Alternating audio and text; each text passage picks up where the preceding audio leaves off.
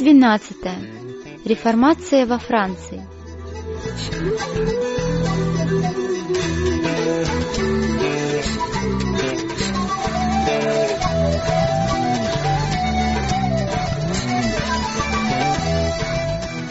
После протеста в Шпеере и принятия Аусбургского исповедания, которые ознаменовали победу реформации в Германии, последовали годы борьбы и мрака – Ослабленный раздорами среди своих приверженцев и постоянно подвергаясь нападкам со стороны могущественных врагов, протестантизм, казалось, доживал последние дни.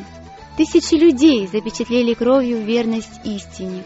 Разгорелась гражданская война. Протестантское движение было предано одним из его руководителей. Знатнейшие князья-протестанты попали в руки императора, и их, как пленников, переправляли из города в город.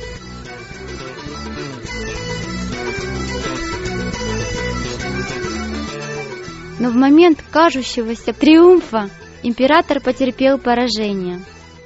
Он видел, что добычу ему не удержать, и в конце концов вынужден был объявить о своей терпимости к учениям, уничтожение которых превратилось в цель его жизни. Он охотно разорял свою империю – опустошал казну и рисковал жизнью ради искоренения ереси.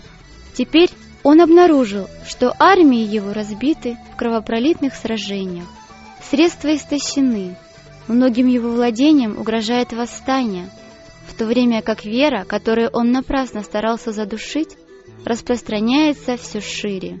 Карл V боролся со всемогущей силой. Бог сказал, да будет свет – но император не хотел, чтобы тьма рассеялась. Его планы рухнули.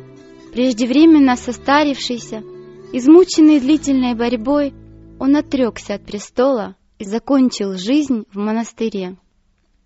В Швейцарии, как и в Германии, для реформации наступили мрачные дни.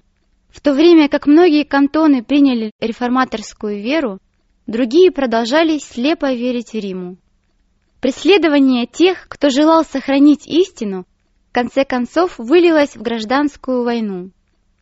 Свингли и многие из его приверженцев пали в кровавом сражении под Капелом. Эколампадиус, потрясенный этими страшными бедствиями, вскоре умер. Рим торжествовал и во многих областях, казалось, восстановил свое утраченное влияние. Но тот, чьи планы вечны, не забыл о своем деле и своем народе. Его рука готовила избавление. В других странах он воодушевил тех, кто мог продолжать дело реформации. Во Франции рассвет начался еще до того, как там услышали о Лютере. Одним из первых людей, принявших свет, оказался престарелый Лефевр, человек широчайшего кругозора, профессор Парижского университета, по своим убеждениям искренний и ревностный сторонник папства. Занимаясь исследованием древней литературы, он обратил внимание на Библию и ввел ее как предмет изучения среди студенчества. Лефевр был ревностным почитателем святых и на основе церковных легенд решил написать истории святых и мучеников, этот колоссальный труд уже значительно продвинулся вперед, когда он, обнаружив, что Библия может оказаться большим подспорьем, начал изучать ее. В ней он действительно нашел жизнеописания святых, но не тех, которые были представлены в римском календаре. Потоки божественного света озарили его ум. Ошеломленный, испытывая отвращение к самому себе, он отвернулся от своей прежней цели и посвятил себя изучению Слова Божьего. Вскоре он начал проповедовать драгоценные истины, которые открылись ему. В 512 году, до начала реформаторской деятельности Лютера и Цвингли, Лефевр писал, «Бог через веру оправдывает нас. Только та праведность, что мы получили по благодати, оправдывает нас к вечной жизни». Размышляя о тайнах искупления, он восклицал, «О, невыразимое величие истины! Безгрешный осужден, виновный оправдан. Благословенный несет проклятие, проклятый благословение. Жизнь умирает, мертвый оживает. Слава поглощена тьмой, а опозоренный облечен славой. И хотя он учил, что слава спасения принадлежит одному Богу, он здесь же заявляет, что долг человека — слушаться Творца своего.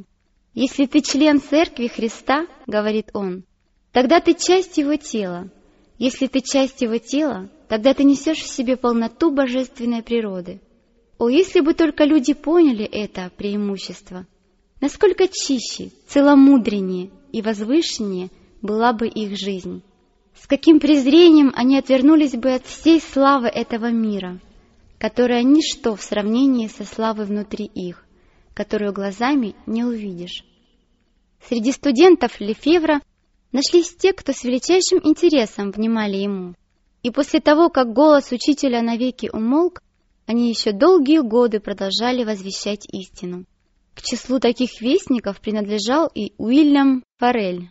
Будучи сыном благочестивых родителей и слепо воспринимая все учения церкви, он мог вместе с апостолом Павлом сказать «Я жил фарисеем по строжайшему в нашем вероисповедании учению». Ревностный католик, он горел желанием уничтожить всякого, кто осмеливался противиться церкви. «Я скрежетал зубами, как лютый волк», впоследствии говорил он, вспоминая об этом периоде своей жизни, когда слышал, что кто-либо выступает против папы. Он был неутомим в своем обожании святых и вместе с Лефевром не уставал посещать все церкви Парижа, молясь у алтарей и возлагая дары к священным гробницам. Но все это не приносило мира его душе. Сознание греховности обострилось даже после исполнения многочисленных епитимий. Словно глаз небесный, до его слуха дошли слова реформатора. «Спасение совершается по благодати. Невинный осужден, а преступник помилован. Только крест Христа открывает врата неба и закрывает врата ада». Форель с радостью принял истину. Обратившись подобно Павлу, он оставил бремя традиций и обрел свободу детей Божьих. Вместо кровожадного сердца хищного волка ему было дано сердце нежного, кроткого ягненка. Он полностью отвратился от папы и посвятил всего себя Иисусу Христу. В то время как Лефевр продолжал распространять свет истины среди студентов, Форель, ставший служить делу Христову с таким же усердием, с каким прежде служил папе, начал публично проповедовать истину. Вскоре к нему присоединился епископ города Мец, один из высокопоставленных иерархов католической церкви. Появились и другие учители, пользовавшиеся большим уважением благодаря своей учености и дарованиям. Они постоянно возвещали благую весть, и вскоре Евангелие покорило сердца самых разных людей, от ремесленников и крестьян до коронованных особ. Сестра царствующего тогда Франциска I приняла реформаторскую веру. Сам король и королева-мать одно время очень благосклонно относились к новой вере, и реформаторы надеялись, что вся Франция вскоре примет Евангелие.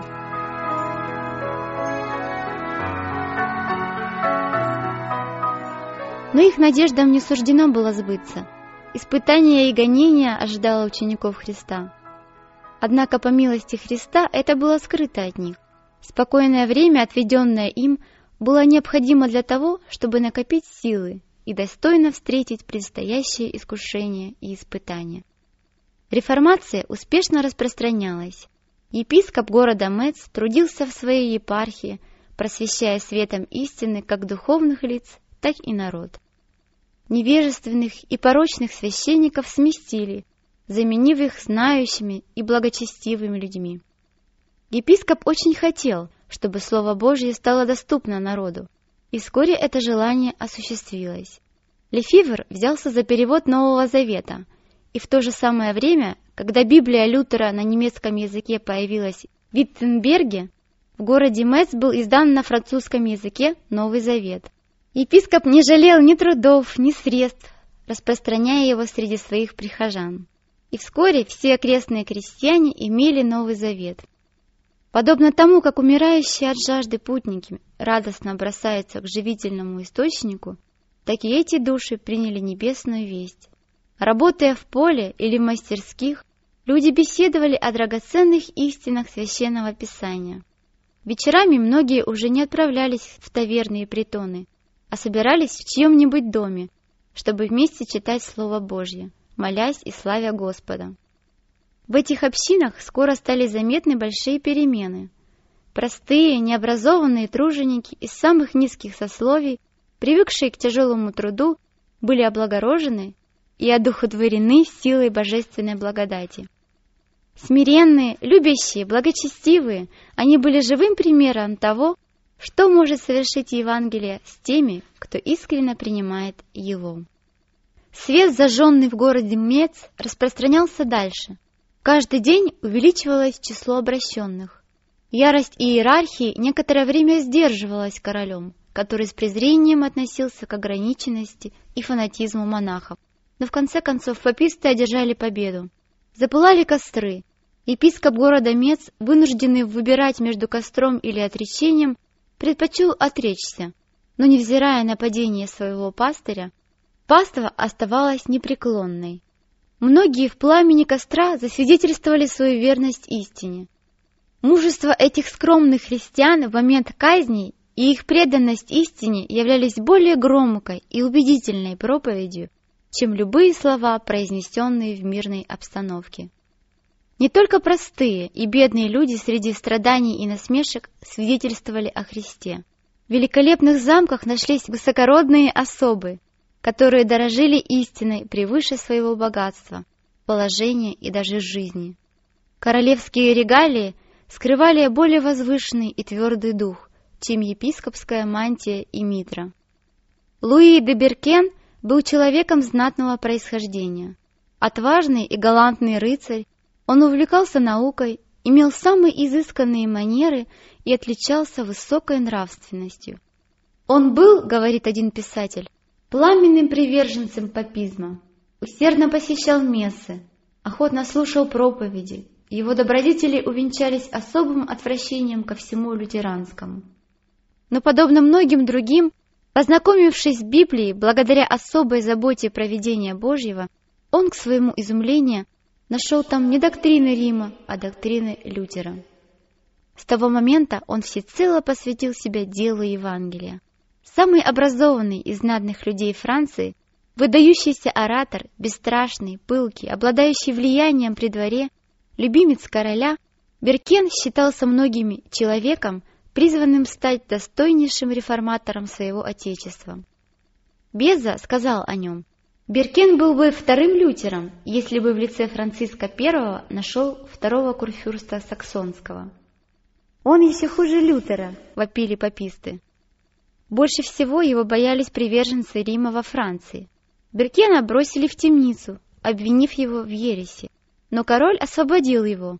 Годами длилась эта борьба.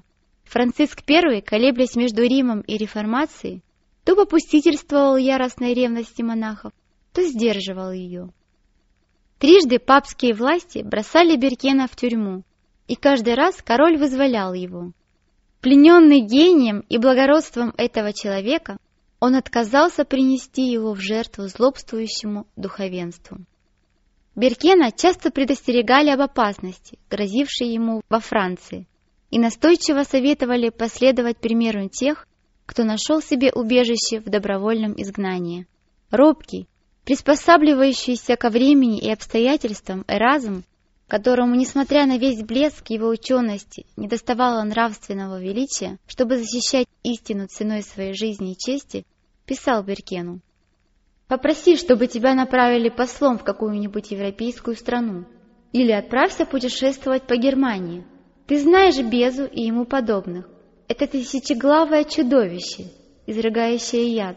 Имя твоим врагам — Легион, и если бы даже твое дело было правее, чем дело Иисуса Христа, то и тогда они не успокоятся, пока он не уничтожит тебя. Не слишком доверяйся покровительству короля.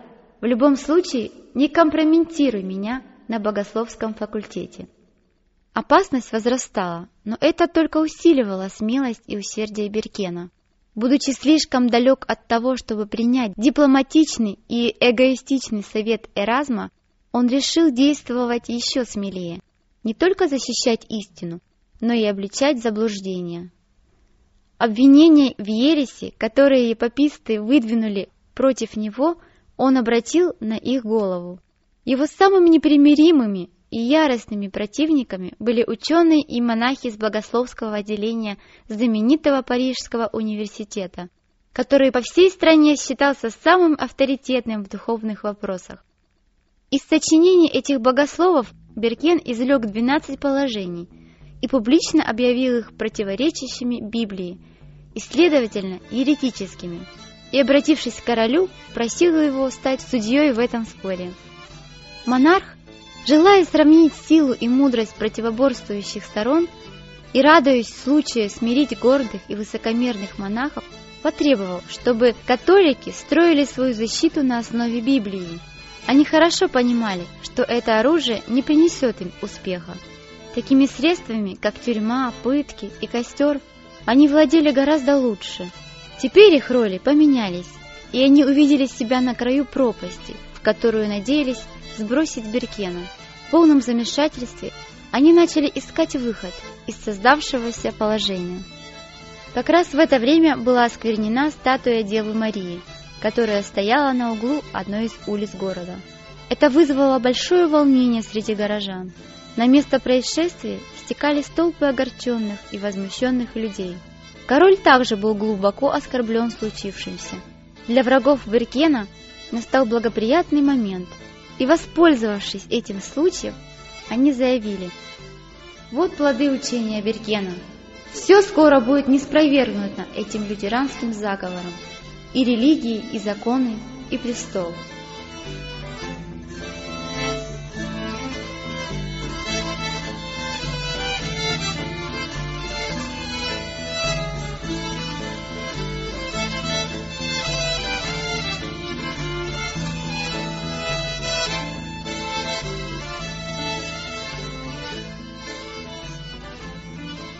И снова Беркен был схвачен. Как раз в то время короля не оказалось в Париже, и монахи получили свободу действий. Реформатора судили и приговорили к смерти, а чтобы помешать Франциску Первому спасти его, решили привести приговор в исполнение немедленно. В полдень осажденного привезли на место казни. Собрались огромнейшие толпы людей. Многие с тревогой и удивлением отмечали, что жертвой папства оказался один из лучших и благороднейших представителей семейств Франции. Изумление, возмущение, презрение и горькая ненависть омрачали лица присутствующих, и только один человек оставался невозмутимым и спокойным. Мысли мученика были далеки от этой суматохи он ощущал только присутствие Господа. Беркен не замечал ни жалкой скрипучей телеги, на которой его везли, ни хмурых лиц своих палачей. Он не думал об ужасной смерти, ожидающей его. Тот, кто был мертв и се жив во веки веков, кто имеет в своих руках ключи ада и смерти, был рядом с ним. Небесный свет и мир — отражались на лице Беркена. Соответственно своему высокому происхождению, он был одет в бархатный плащ, атласный камзол алого цвета и золотистые панталоны. Пришел час, когда он должен был засвидетельствовать свою веру пред царем царей и всей вселенной. И ни одна скорбная тень не омрачила его радости. Процессия медленно двигалась вперед по многолюдным улицам, и все с удивлением смотрели на его безмятежное, полное неземного блаженства лицо. «Он похож на человека», — говорили люди в толпе, который в храме размышляет о чем-то священном. Привязанный к столбу, Беркен хотел было сказать несколько слов народу, но монахи, боясь последствий, подняли крик, а солдаты начали бряцать оружием, и голос мученика потонул в шуме. Заглушив предсмертные слова умирающего мученика, высшая духовная власть Парижа, слывшего культурным городом, еще в 1529 году подала гадкий пример французской черни 1793 года. Беркена задушили и предали его тело огню. Известие о его смерти вызвало глубокую скорбь всех, кто сочувствовал реформации во Франции. Но он погиб не напрасно. «Мы также готовы», — говорили свидетели истины, «встретить смерть с радостью, устремляя взоры к вечности». Во время гонений в городе Мец учителям реформаторской веры было запрещено проповедовать, и они отправились в другие края. Спустя некоторое время Лефевр уехал в Германию. Форель возвратился в свой родной город на востоке Франции, чтобы там распространять свет истины. Со временем туда дошли слухи о событиях в городе Мец, и истина, которую он возвещал с таким бесстрашием и рвением, нашла своих последователей. Но вскоре власти попытались заставить его замолчать, а затем изгнали из города. Открытая деятельность стала невозможна, и тогда он принялся проповедовать крестьянам, заглядывая в отдаленные уголки, переходя из дома в дом, объезжая селение за селением, часто находя приют в лесах и пещерах, где не раз прятался в детстве. Бог готовил его к великим испытаниям. «Крест, гонение и происки сатаны, — говорил он, — о которых меня предупреждали, оказались ужасными и выше моих сил.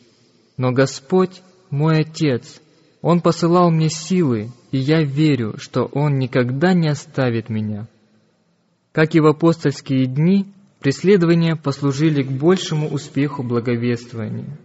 Изгнанные из Парижа и Меца, рассеявшиеся, ходили и благовествовали Слово. И таким путем свет проникал во многие отдаленные провинции Франции. Господь продолжал заботиться о том, чтобы все больше людей несли благую весть. В одном из учебных заведений Парижа учился вдумчивый и уравновешенный юноша. Он выделялся не только незаурядным проницательным умом, но и своей внутренней чистотой и религиозным рвением. Гениальные способности и прилежание вскоре сделали его гордостью колледжа, и все были уверены, что Жан Кальвин станет одним из талантливых и уважаемых защитников римской церкви. Но луч божественного света проник и сквозь стены схоластики и суеверий, которые окружали Кальвина. Новые учения приводили его в ужас, и он немало не сомневался, что еретики вполне заслуживают костра. Но вот, совершенно случайно, он лицом к лицу столкнулся с ересью и невольно был вынужден испытать силу римской теологии в борьбе с протестантским учением. Двоюродный брат Кальвина, приверженец реформации, жил в Париже. Братья часто встречались и обсуждали вопросы, волновавшие всех христиан. «В мире есть две религии», — говорил протестант Оливитан. «Одну религию придумали люди. В ней человек старается заслужить спасение посредством обрядов и добрых дел. Другая религия, библейская, и она учит человека искать спасение исключительно через свободный дар благодати Божьей». «Я не хочу иметь ничего общего с твоим новым учением», — вскричал Кальвин. Или ты думаешь, что я всю жизнь заблуждаюсь?» Постепенно, помимо его желания и воли, юношу стали смущать неожиданные мысли. Оставаясь один, он размышлял над словами брата. Сознание собственной греховности не покидало его. Он видел себя наедине с праведным и справедливым судьей без ходатая. Заступничество святых, добрые дела, обряды церкви — все казалось бессильным искупить его грех. Впереди не было ничего, кроме ужаса вечного отчаяния.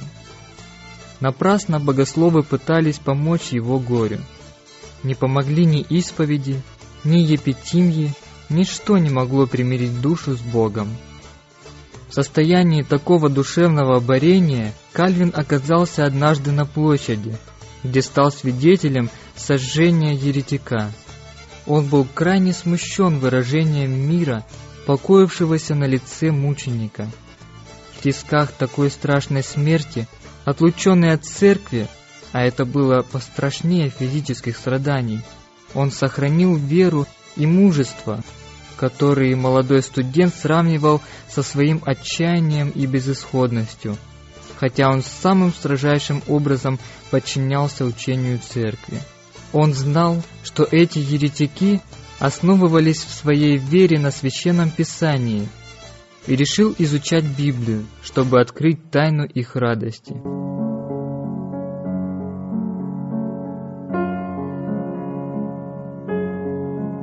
Библии он нашел Христа. «О, Отец!» — молился он. «Его жертва умилостивила Твой гнев. Его кровь омыла мою нечистоту. На кресте Он понес мое проклятие. Его смерть искупила меня. Мы тонем в собственных безрассудствах, но Ты вручил мне свое слово, как факел, и коснулся моего сердца, чтобы я почувствовал отвращение ко всему, кроме заслуг Иисуса. Кальвина готовили к принятию духовного сана. Когда ему было только 12 лет, он был назначен капелланом небольшую церковь, и епископ обрил ему голову по церковному уставу. Его не рукополагали, и он не исполнял никаких обязанностей священника, но он стал клириком и получал соответствующее жалование. Теперь же, понимая, что никогда не решится стать священником, он принялся за изучение права, но вскоре оставил это намерение в надежде посвятить свою жизнь Евангелию. Однако деятельность проповедника Евангелия его страшила. Он был от природы застенчив и к тому же хорошо понимал ответственность этой работы. К тому же ему хотелось продолжить научные исследования – Наконец, уступая настояниям друзей, он согласился. «Удивительно», — говорил он, — «что человек такого низкого происхождения удостоился такой высокой чести». Спокойно начал Кальвин свою работу, и слова его были подобны освежающей росе, падающей на землю. Он оставил Париж, поселившись в небольшом провинциальном городке под защитой принцессы Маргариты, которая, будучи предана Евангелию, покровительствовала его ученикам. Кальвин в то время был юношей с мягкими и скромными манерами. Поначалу он ходил из дома в дом. Вместе со всеми домочадцами он читал Библию и открывал людям истину спасения. Услышавшие эту весть несли ее другим, и вскоре новый учитель начал посещать деревни и селения в окрестностях города. Он находил доступ и в замки, и в бедные хижины, и неуклонно шел вперед, закладывая основания будущих церквей, которым предстояло бесстрашно свидетельствовать об истине. Спустя несколько месяцев он вновь возвратился в Париж. Среди ученых царило необычайное волнение. Изучение древних языков невольно привело людей к Библии, и даже те, чьи сердца не были затронуты ее истинами, горячо обсуждали эти вопросы, подчас вступая в дискуссии с папистами. Хотя Кальвин и был силен в богословской полемике, однако ему предстояло выполнить более возвышенную миссию, чем этим шумным ученым. Умы людей пробудились, и это был самый подходящий момент для того, чтобы познакомить их с истиной.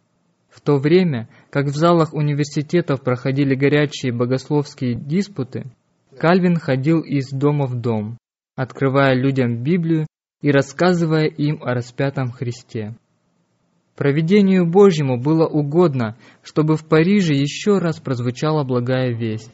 Призывы Лефевра и Фореля были отвергнуты, но каждый житель этого большого города должен был вновь услышать весть. Из политических соображений король еще не встал на сторону Рима в борьбе против реформации. принцесса Маргарита по-прежнему лелеяла в сердце надежду, что протестантизм восторжествует во Франции. И она твердо решила, что реформаторская вера должна быть проповедана в Париже. В отсутствие короля она повелела протестантскому служителю проповедовать в храмах города. Когда это было запрещено папскими сановниками, принцесса предоставила для проповеди свой дворец. Помещение быстро переоборудовали в церковь и объявили, что ежедневно в определенное время здесь будут проводиться богослужения, на которые приглашались люди всех сословий. Толпы людей ежедневно приходили в этот зал. Среди них были государственные деятели, юристы, купцы и мастеровые. Кроме дворцовой церкви, они заполняли и соседние помещения – Король, вместо того, чтобы запретить эти собрания, распорядился открыть для их проведения еще две церкви в Париже. Никогда еще Слово Божье так не трогало сердца людские. Казалось, что Дух небесной жизни животворит людей. Пьянство, разврат, вражда и праздность были вытеснены воздержанностью, чистотой, порядком и трудолюбием. Но духовенство не дремало. Когда король отказался остановить проповедь, паписты обратились к городским низам, не останавливаясь ни перед чем, чтобы возбудить страх, предрассудки и фанатизм невежественной и суеверной толпы. Слепо подчинившись уже учителям, Париж, подобно Иерусалиму в древности, не узнал времени своего посещения и того, что служит его миру. В течение двух лет в столице проповедовалось Слово Божье. И хотя многие приняли Евангелие, большинство отвергло свет. Франциск I выставлял на показ свою веротерпимость, но делал это с корыстными намерениями, и паписты сумели восстановить утерянную прежде власть. Снова были закрыты церкви и воздвигнут эшафот. Кальвин все еще находился в Париже. Погруженный в занятия, размышления и молитвы, он готовился к предстоящему служению и распространению света. Но в конце концов он попал под подозрение. Власти города решили предать его сожжению. Однажды в уединенное жилище Кальвина, не подозревавшего об опасности, вбежали взволнованные друзья и сообщили, что с минуты на минуту его должны арестовать. Тут же раздался стук в дверь. Нельзя было терять ни мгновения. Некоторые из друзей пошли задержать офицеров, другие помогли Кальвину спуститься из окна, и он быстро скрылся на окраине города. Найдя приют в доме одного ремесленника, сочувствовавшего реформации, он переоделся в одежду хозяина, взвалил на плечи мотыгу и отправился в путь. Двигаясь все время на юг, он вновь нашел убежище во владениях принцессы Маргариты. Здесь он прожил несколько месяцев, защищенный покровительством своих могущественных друзей, погрузившись, как обычно, в занятия изучения Слова Божьего. Но его не покидала мысль о распространении истины во Франции, и он не мог долго оставаться в бездействии. Как только буря немного утихла, он нашел для себя новое поле деятельности – в Пуатье, где имелся университет и где новое учение было доброжелательно принято. Люди всех сословий с радостью воспринимали евангельскую истину. Кальвин проповедовал там не публично, но в доме главного судьи, где он жил, а иногда и в общественном саду он открывал слова вечной жизни тем, кто желал их слушать. Позднее, когда слушателей заметно прибавилось, решили, что безопаснее собираться за городом. Подыскали пещеру, искусно замаскированную деревьями и нависающими выступами скал. Сюда приходили небольшими группами, оставляя город различными дорогами, стараясь быть как можно незаметнее. И в этой уединенной пещере люди читали Библию и получали необходимые объяснения.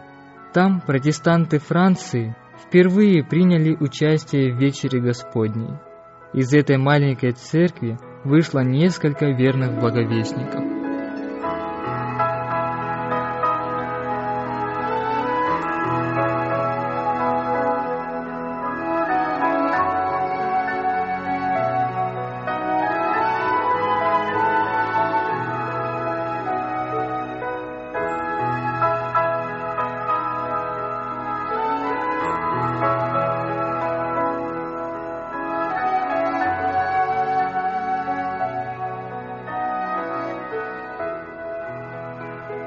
И снова Кальвин возвратился в Париж. Его не покидала надежда, что весь французский народ примет идеи реформации. Но вскоре он убедился, что там не было почти никакой возможности работать. Проповедовать Евангелие означало немедленно оказаться на эшафоте, и в конце концов он решил отправиться в Германию. Едва он оставил Францию, как вновь над протестантами разразилась страшная буря, так что останься он во Франции, ему бы не сносить головы. Французские реформаторы, стремясь не отставать от немецких и швейцарских собратьев, решили нанести смелый удар по суевериям Рима и всколыхнуть всю нацию.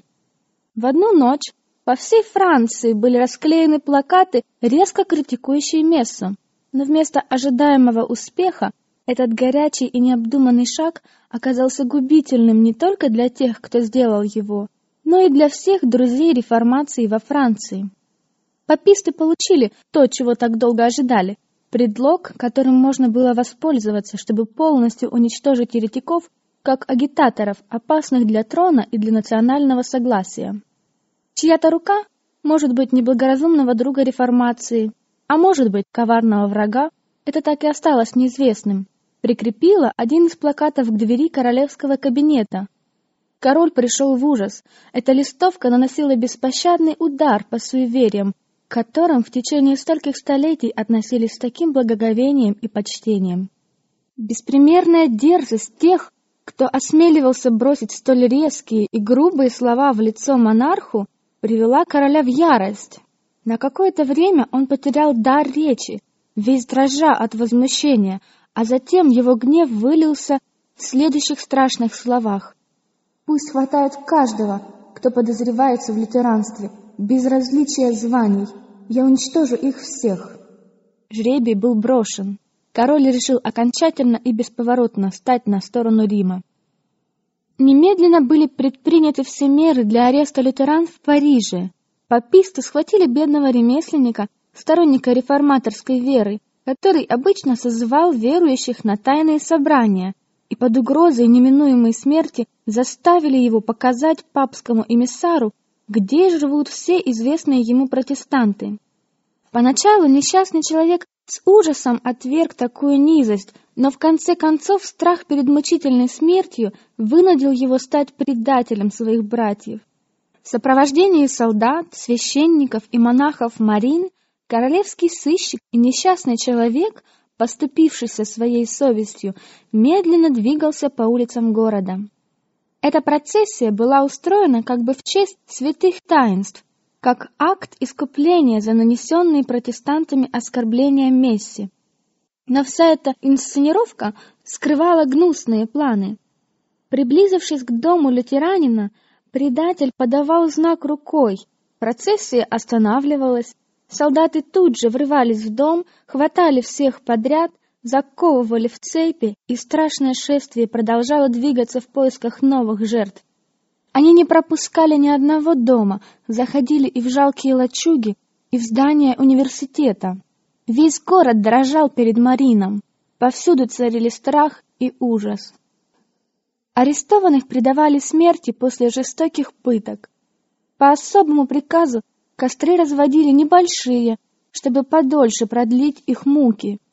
Но мученики умирали как победители, с непоколебимой твердостью и невозмутимым спокойствием. Их гонители, бессильные поколебать это непреклонное мужество, чувствовали себя побежденными. Во всех кварталах Парижа были сооружены эшафоты, и каждый день публично сжигались все новые жертвы, чтобы навести страх на людей и показать, какая участь ожидает еретиков. Но в конце концов победа оказалась на стороне Евангелия. Весь Париж убедился в том, каких людей формирует новое учение. Лучшей кафедрой были столбы, к которым привязывали мучеников. Невозмутимая радость, освещавшая лица людей, идущих к месту казни, героическое мужество, не покидавшее их в бушующем пламени, кроткое всепрощение не раз обращали гнев в милость, а ненависть в любовь. Все это с непреодолимой силой красноречиво свидетельствовало в пользу Евангелия. Священники, заботясь о том, чтобы гнев народа не остывал, распространяли о протестантах самые невероятные слухи. Их обвиняли в кровавом заговоре против католиков, в намерении свергнуть правительство и убить короля. Но вместе с тем не приводилось ни одного доказательства, подтверждавшего подобное обвинение. Эти страшные предсказания сбылись, но совсем при других обстоятельствах. Жестокость католиков по отношению к невинным протестантам обратилась на их голову. Спустя несколько веков над Францией разразилась буря, которую они предсказывали. Король, его придворные и подданные страшно пострадали, но от рук безбожников. Не распространение протестантизма, а искоренение его привело к тому, что спустя три столетия Францию постигли страшные бедствия атеистической революции. Подозрения, недоверие и страх охватили все слои общества. Среди всеобщей тревоги стало очевидно, насколько глубоко лютеранское учение укоренилось в умах людей, которых считали столпами образования и культуры, и которые оказывали благотворное влияние на нации благородством своего характера. Самые важные и ответственные посты вдруг оказались незанятыми.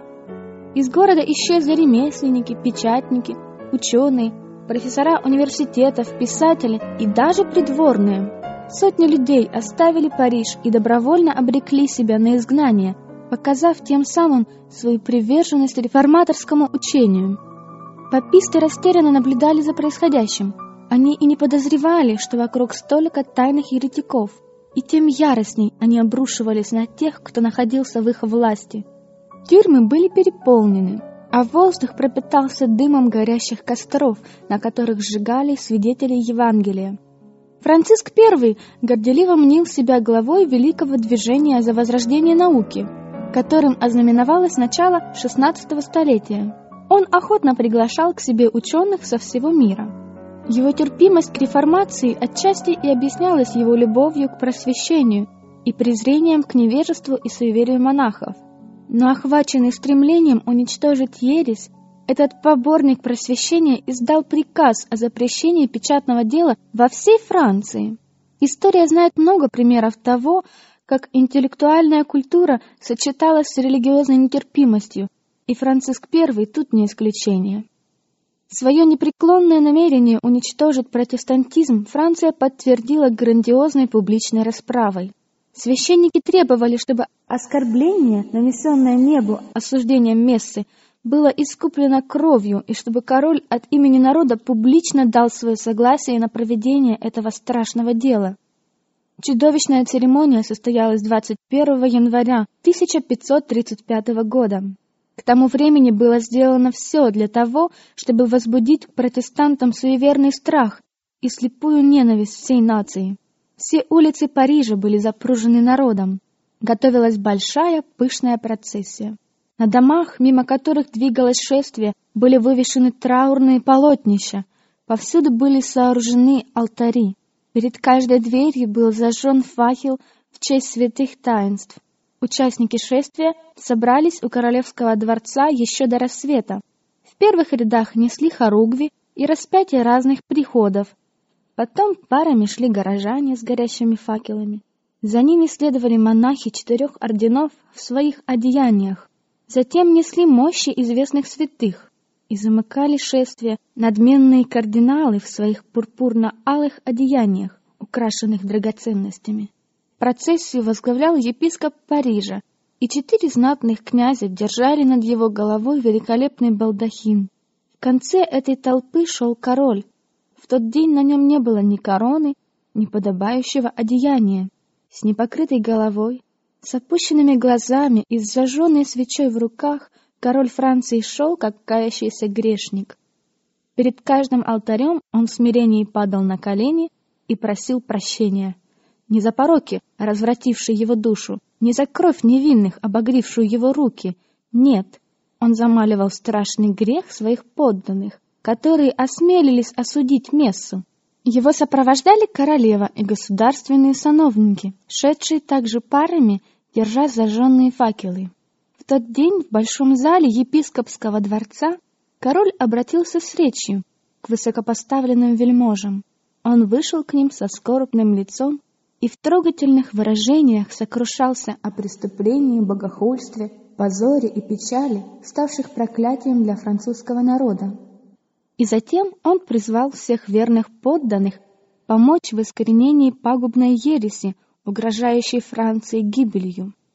«Как верно то, что я ваш король, милостивый государь», — сказал он, — «так верно и то, что если бы к моей руке или ноге пристала эта мерзкая зараза, я бы позволил вам отсечь ее. Более того, если бы я понял, что кто-то из моих детей опорочен проклятым учением, я не пощадил бы его. Я бы сам предал его правосудию и принес в жертву Богу. Слезы душили его, и все собравшиеся рыдали, единодушно восклицая, мы готовы отдать жизнь за католическую веру. Какой непроглядный мрак окутал народ, отвергнувший свет истины. Франции явилась спасительная благодать. Страна видела ее силу и святость, видела, как обращались тысячи людей, привлеченные ее божественным совершенством, как города и селения озарились ее светом, видела и отвергла истину, избрав тьму вместо света. Она отвергла предлагаемый ей небесный дар.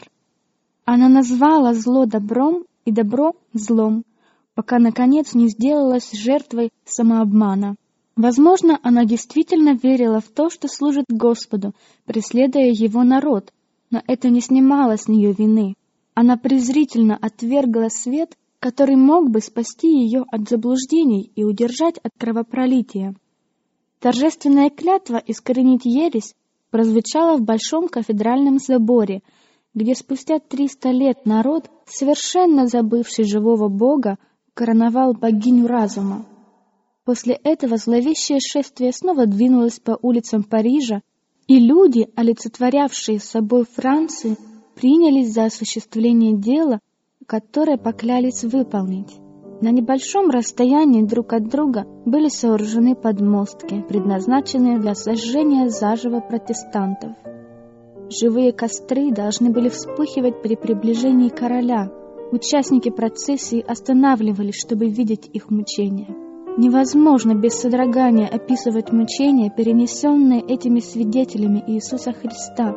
Можно только сказать, что они отдавали свою жизнь без малейшего колебания и сомнения. Когда одного протестанта уговаривали отречься, он ответил, «Я верю только в то, о чем проповедовали пророки и апостолы. Это верили и все святые, я верю в Господа, который сразит все силы ада. Вновь и вновь шествие останавливалось в местах пыток. Наконец, дойдя до королевского дворца, народ начал расходиться, а король и прилаты удалились, весьма довольные всеми событиями дня, и поздравляют друг друга с тем, что столь успешно началась работа по искоренению ереси.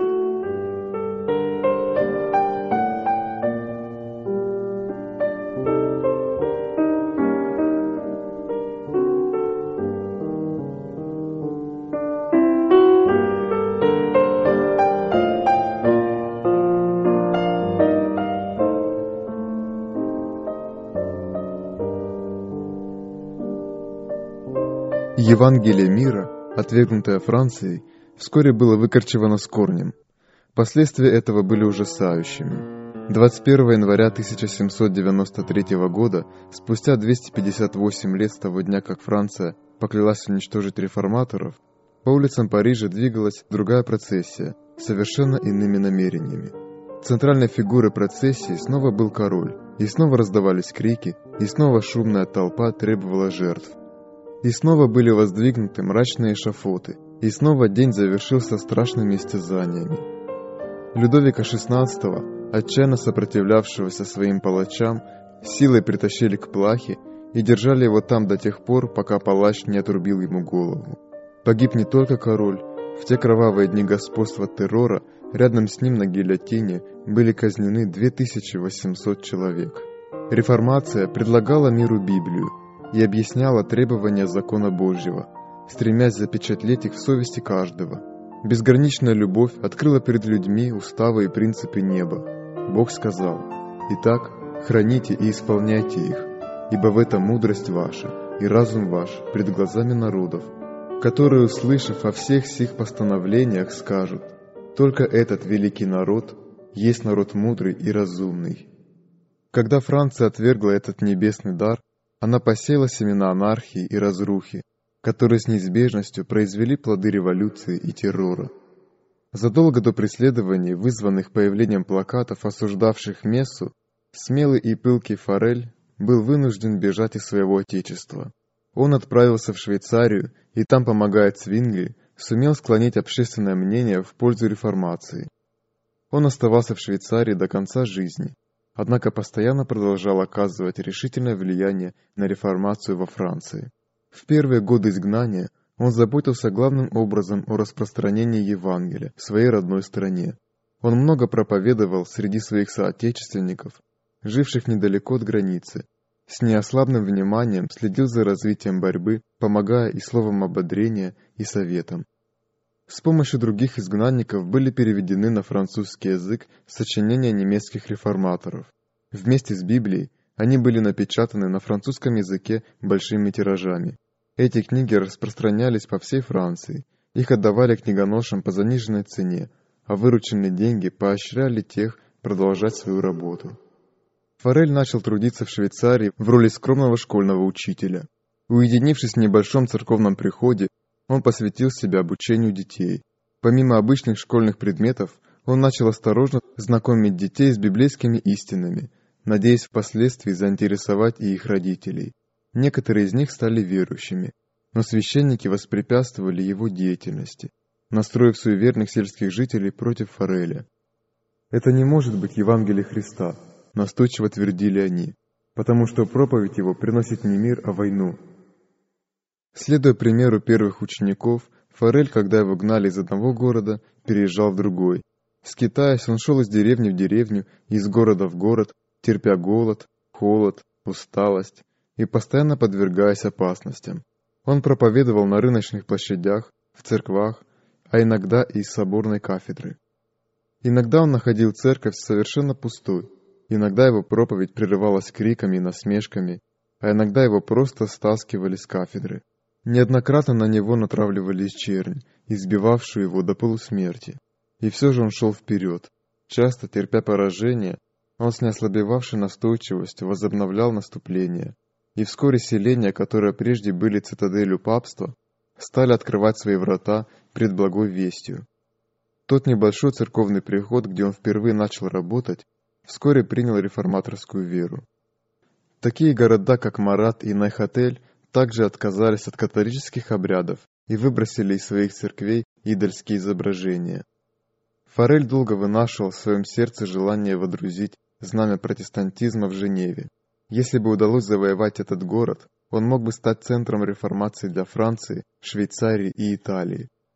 Задавшись этой целью, он продолжал усердно трудиться, пока многие окружавшие Женеву города и селения не приняли реформаторское учение. И только тогда в сопровождении единственного друга он вошел в Женеву. Но там ему удалось сказать лишь две проповеди. Священники, не добившись от гражданских властей его осуждения, призвали Фореля на церковный совет, куда явились с оружием, припрятанным под ризами, твердо решив убить его. Здание было окружено разъяренной толпой, вооруженной дубинками и мечами. Если бы он ускользнул из ратуши, то попал бы в руки черни. Его спасло присутствие городских властей и вооруженных воинов.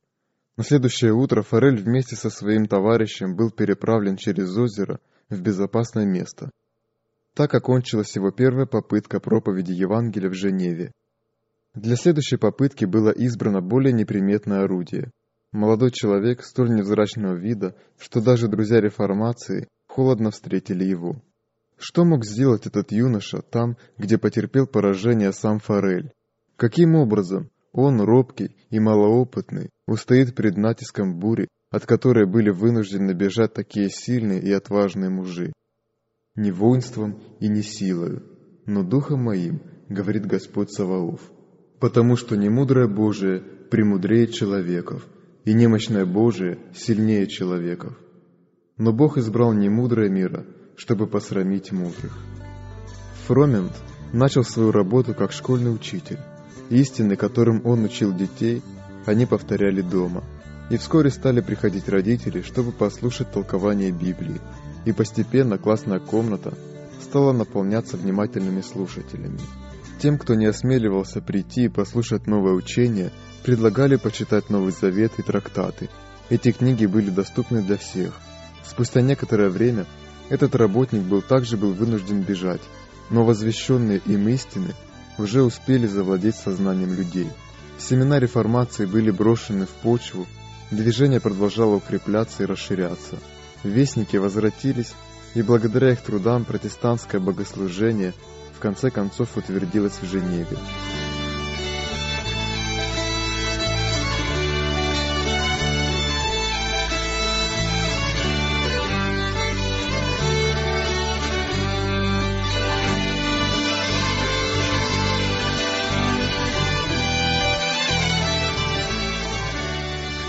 Когда после долгих скитаний и превратности здесь появился Кальвин, Женева уже открыто признала реформацию. Кальвин возвращался из родных мест в Базель, но оказалось, что дорога перекрыта войсками Карла V, и он вынужден был избрать окольный путь через Женеву. В приезде Кальвина Форель увидел руку Божью. Хотя Женева и приняла реформаторскую веру, здесь предстояло еще провести большую работу – Обращение к Богу совершается не целыми общинами, но каждым человеком в отдельности. Сердце и совесть обновляются не постановлениями соборов, но Духом Святым. Хотя жители Женевы отвергли тиранию Рима, преодолеть пороки, процветавшие при его правлении, они еще не были готовы. Внушить людям необходимость жить по чистым принципам Евангелия, чтобы они были достойны положения, предопределенного им проведением Божьим – эта задача казалась не из легких. Форель был убежден, что Кальвин именно такой человек, с которым можно сотрудничать в этом деле. Во имя Господа он торжественно заклинал молодого евангелиста остаться трудиться здесь. Это предложение испугало Кальвина. Робкий и миролюбивый по натуре, он избегал смелых, независимых и вспыльчивых жителей Женевы. Слабое здоровье и склонность к научным занятиям побуждали его искать уединение. Он считал, что его сочинения гораздо лучше послужат реформации и хотел найти укромное место для своих занятий, чтобы своим пером поддерживать и наставлять церкви. Но торжественная просьба Фореля прозвучала для него как глаз неба, и он не осмелился отказаться. Ему казалось, будто Бог простер с небес свою руку, возложил ее на него и, не слушая никаких возражений, поставил его на то место, которое Кальвину не терпелось покинуть. В это время над протестантами нависла серьезная опасность. На Женеву обрушились папские анафемы, и могущественные государства угрожали ей гибелью. Как мог этот небольшой город сопротивляться влиятельной иерархии, которой зачастую покорялись короли и императоры? Как мог он устоять перед армиями великих завоевателей? Во всем христианском мире протестантизму угрожали страшные враги. Время первых побед для реформации прошло. Рим собрал новые силы, надеясь уничтожить ее. В это время был создан орден иезуитов, самых жестоких, беспринципных и сильных поборников папства. Освободившись от всяких земных привязанностей и интересов, умертвив в себе естественные чувства и наклонности, подавив голос совести и разума, они не признавали никаких правил, никаких обязанностей, кроме служения своему ордену, и единственным долгом считали расширение влияния своего ордена. Евангелие Христа делало своих приверженцев способными достойно встречать любые опасности, переносить страдания, холод, голод, лишения, нужду, помогало высоко держать знамя истины, не страшась пыток, темниц и костра. Этой силе иезуиты противопоставляли фанатизм, который помогал им переносить подобные тяготы и опасности и бороться с истиной, не брезгуя никакими средствами. Не существовало такого преступления, которое они не могли бы совершить. Не было такого обмана, который они посчитали бы слишком низким. Не было такой хитрости, на которую они не могли бы пойти. Давая обет вечной нищеты и послушания, они ставили перед собой цель – обогащение и усиление своего ордена, уничтожение протестантизма и восстановление папского владычества.